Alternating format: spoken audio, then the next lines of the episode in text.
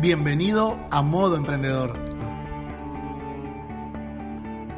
Y es que yo aprendí a construir activos, a construir sistemas que me generaran flujos de efectivo. Por eso yo le hago la broma a mis amigos o cuando doy alguna conferencia les digo tengo 28 años y estoy jubilado.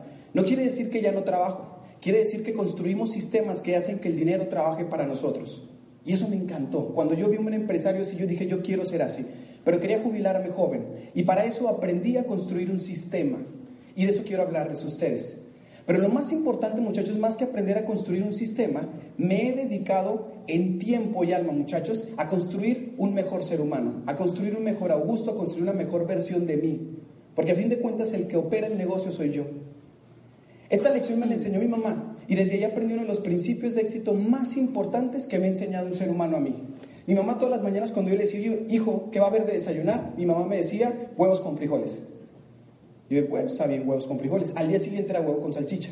Al día siguiente era huevo, había ido a, Sonora y se trajo machaca, era huevo con machaca. Y después huevo con eh, huevos a la mexicana. Total, que yo llegó un momento en el que dije, mamá, otra vez huevo. Y me dijo, mamá, pues te lo comes. Ah, ¿sí me entienden? ¿Sí o no, mamás? Las mamás saben, y mi mamá me dijo algo, para que vean, mamás, ustedes me van a dar la razón, las que son mamás. Mi mamá me dijo, hijo, si tanta hambre traes, te comes lo que sea. Si tanta hambre traes, te comes lo que sea. Yo me he dado cuenta que en el mundo de los negocios vemos muchas personas, habemos algunas cuantas con hambre y muchos antojados. ¿Por qué? Porque cuando yo hablo de algún negocio con alguien, lo primero que me fijo yo es en qué producto, qué servicio tengo que ofertar. Y cuando le digo a mi amigo, mira, el negocio que vamos a montar son de popotes, ay no, guácala.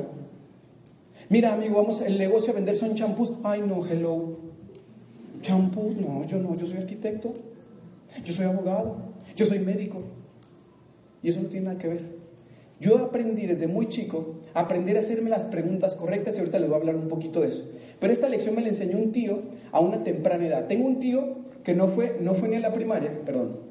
Tengo un tío que no fue ni a la primaria, pero me enseñó uno de los principios de éxito que más valoro yo. Ay, se adelantó. Uy, se movió sola. Me dice mi tío, desde muy chico, me dijo, hijo, cuando tú seas dueño de alguna tierra, lo ideal es que te dediques a sembrar en tus propias tierras. Si ustedes fueran dueños de algunas tierras, ustedes en las tierras de quién decidirían sembrar? ¿En las tuyas o en las de alguien más? Pues obvio, ¿no? A mí me encantaría leer la mente de la gente. A ver qué les dice la mente. O qué les dice la ardilla. ¿Qué les está diciendo la ardilla en este momento? Quizás una cosa que, pues obvio, pues en las mías, ¿no? Pues es lógico. O sea, ¿qué te dijo la mente en este momento? ¿Qué te dijo la ardilla en este? Pues eso ya lo sabía. Y luego, y yo aprendí desde muy chico que el conocimiento y la comprensión eran dos cosas totalmente diferentes, porque tú lo puedes conocer pero no comprender.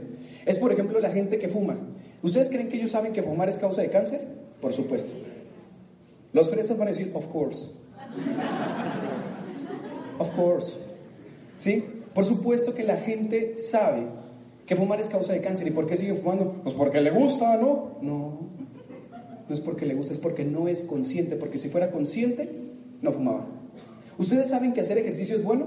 ¿Y es saludable? Pues sí, eso lo dicen en la tele y en donde sea, ¿no? Sí. ¿Y por qué no hacemos ejercicio? Ah, de veras. ¿Ustedes saben que tomar refresco no es saludable? ¿Y por qué tomamos? Eh, lo que dijo, mire, lo que dijo el joven sí es cierto, ¿eh?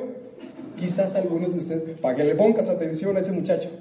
¿Por qué les cuento esto, muchachos? Porque tú lo puedes conocer, pero no comprender. Cuando yo le pregunto a una persona, y ¿te gustaría ganar más dinero? ¿Y qué creen que me dicen? Pues obvio, pues ¿quién no? Es una respuesta promedio, una respuesta común. ¿Cuánto dinero te gustaría ganar? Pues lo más posible, ¿como cuánto? Pues no sé, y la esposa, 100 mil más, o sea, al mes, ¿no? Como 100 mil, ¿y qué haría con los 100 mil? Y la gente se quiere ver interesante, pues invertirlos en qué? En negocios, ¿y en qué negocios? Ah, pues no sé. Y el que no sabe lo que quiere termina donde no quiere. El que no sabe lo que quiere termina donde no quiere. Y todos sabemos que queremos ganar más dinero. Todos sabemos que queremos ser empresarios. Todos sabemos que es mejor trabajar para nosotros. Y luego, eh, lo que dijo el joven, si es cierto, ah, no, no había pensado. Yo les cuento eso, me encanta. Yo creo que la ardilla de la gente habla así, ¿no? ¿O no? Mi ardilla sí habla así.